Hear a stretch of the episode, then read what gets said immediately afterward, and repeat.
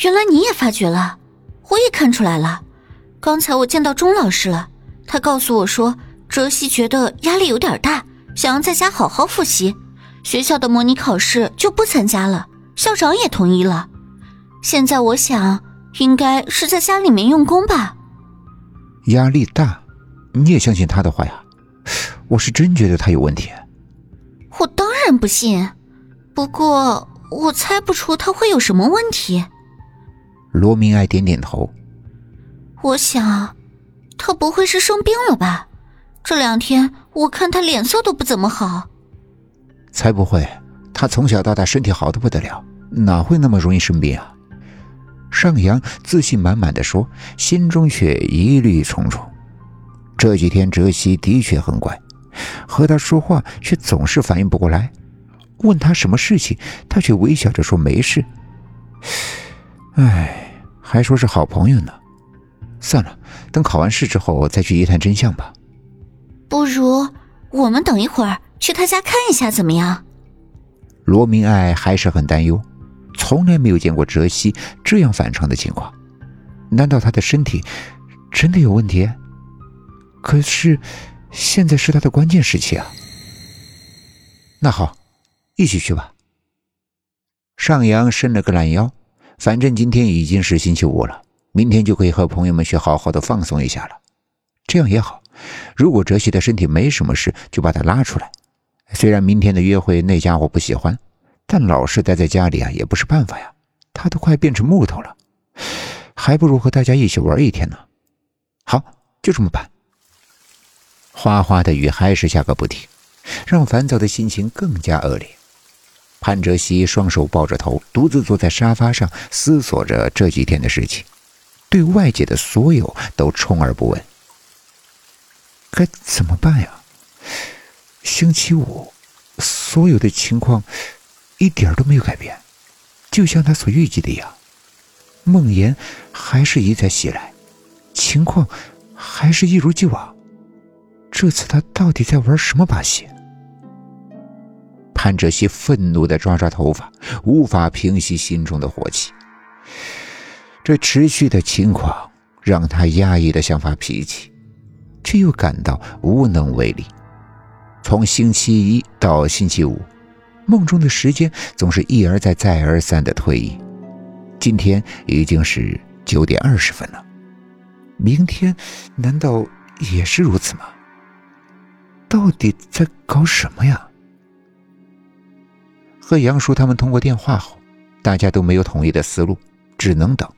等梦境会有变化的时候再去应对，但是如果情况会突变的时候，他也只能够独自一人应对了。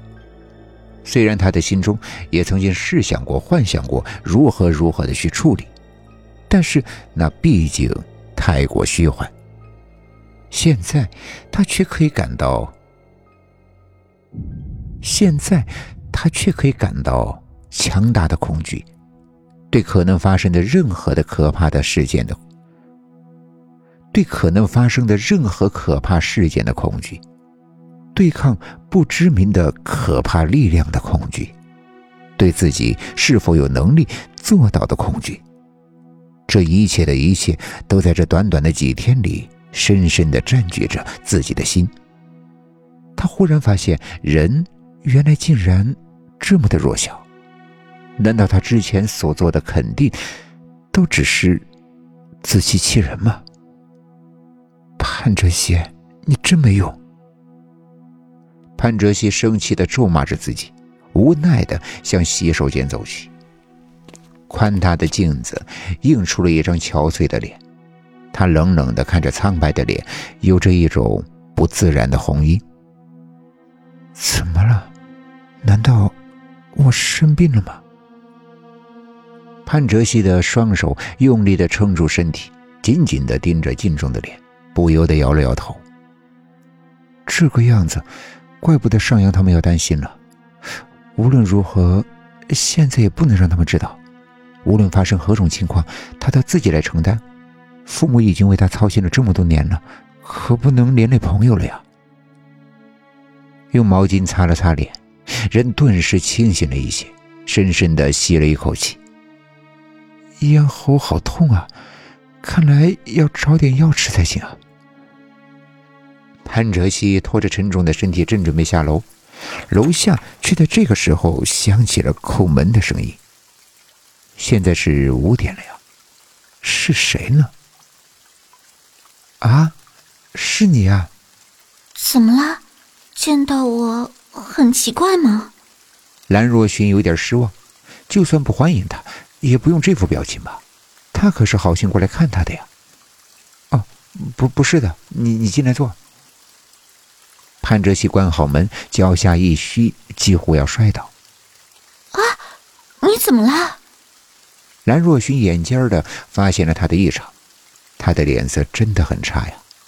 不等他做任何的反应，伸手去摸了一下潘哲熙的额头。你发烧了？我想是吧。什么时候开始的？我也不太清楚，也许是今天早上吧。哎呀，你早说嘛！你又不是不知道我的电话。他又气又急。药在哪里？你别乱动呀，坐好。潘哲熙被推坐在沙发上，笑了：“你真凶啊！我现在可是个病人，你就不能温柔一点吗？”他睁大眼睛，闷声说：“你听话一点，我就对你好一点喽。”